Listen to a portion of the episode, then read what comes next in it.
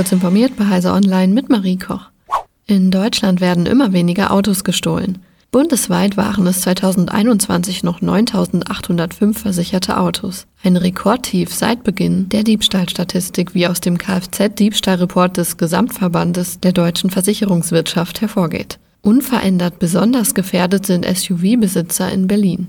In der Hauptstadt wurden im vergangenen Jahr im Verhältnis zur Einwohnerzahl zehnmal so viele Autos gestohlen wie im Durchschnitt in ganz Deutschland. Allein in Berlin wurden 2200 Casco-versicherte Pkw gestohlen, also etwa jeder fünfte Diebstahl hierzulande. Verursacht wurde demnach ein wirtschaftlicher Schaden von über 47,5 Millionen Euro. Grund für die vielen Taten in Berlin sind laut Polizei die Nähe und die schnellen Autobahnverbindungen Richtung Osteuropa, wo viele Wagen verschwinden, um ganz oder in Teile zerlegt verkauft zu werden. Der Autodiebstahl werde von spezialisierten Banden aus Osteuropa dominiert, sagt die Polizei.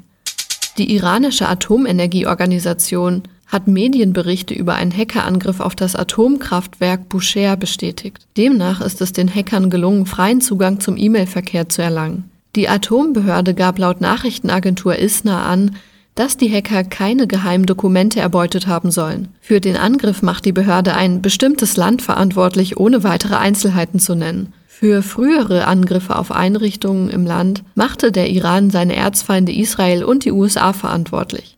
In Australien sollen die Strafen für wiederholte und ernsthafte Datenschutzverstöße deutlich erhöht werden. Das teilte Justizminister Mark Dreyfus am Wochenende mit. Statt der bislang möglichen maximalen Strafe von 2,2 Millionen australischen Dollar, umgerechnet etwa 1,43 Millionen Euro, sollen künftig bis zu 50 Millionen australische Dollar, also das Dreifache des durch den Missbrauch der Daten erzielten Vorteils oder 30 Prozent des bereinigten Umsatzes des Unternehmens in dem betroffenen Zeitraum möglich sein, je nachdem, welcher Wert davon am höchsten ist. Auf Konzerne könnten so hunderte Millionen Dollar Strafen zukommen. Die bei Facebook erstellten Bitmoji-artigen Avatare kommen anscheinend zu WhatsApp. Für die Meta-Töchter Instagram und den Facebook Messenger sind sie bereits verfügbar, in den Facebook-weiten Stories ebenso. Der Fachblog war Beta-Info hat die Avatare nun in einer Beta-Version des Messengers für Android entdeckt. Allerdings haben auch dort nicht alle Nutzer der Version die Avatar-Option. Um die Avatare zu nutzen, gibt es in den Einstellungen einen neuen Reiter, sofern man die Beta-Version erwischt, die Avatare mit sich bringt. Hier lassen sich dann auch die eigenen virtuellen Ichs noch optimieren. WhatsApp kann dann sogenannte Sticker daraus basteln. So lässt sich der Avatar in verschiedene Posen und Stimmungen versetzen, die man in Nachrichten verschicken kann. Diese und weitere aktuelle Nachrichten finden Sie ausführlich auf heise.de.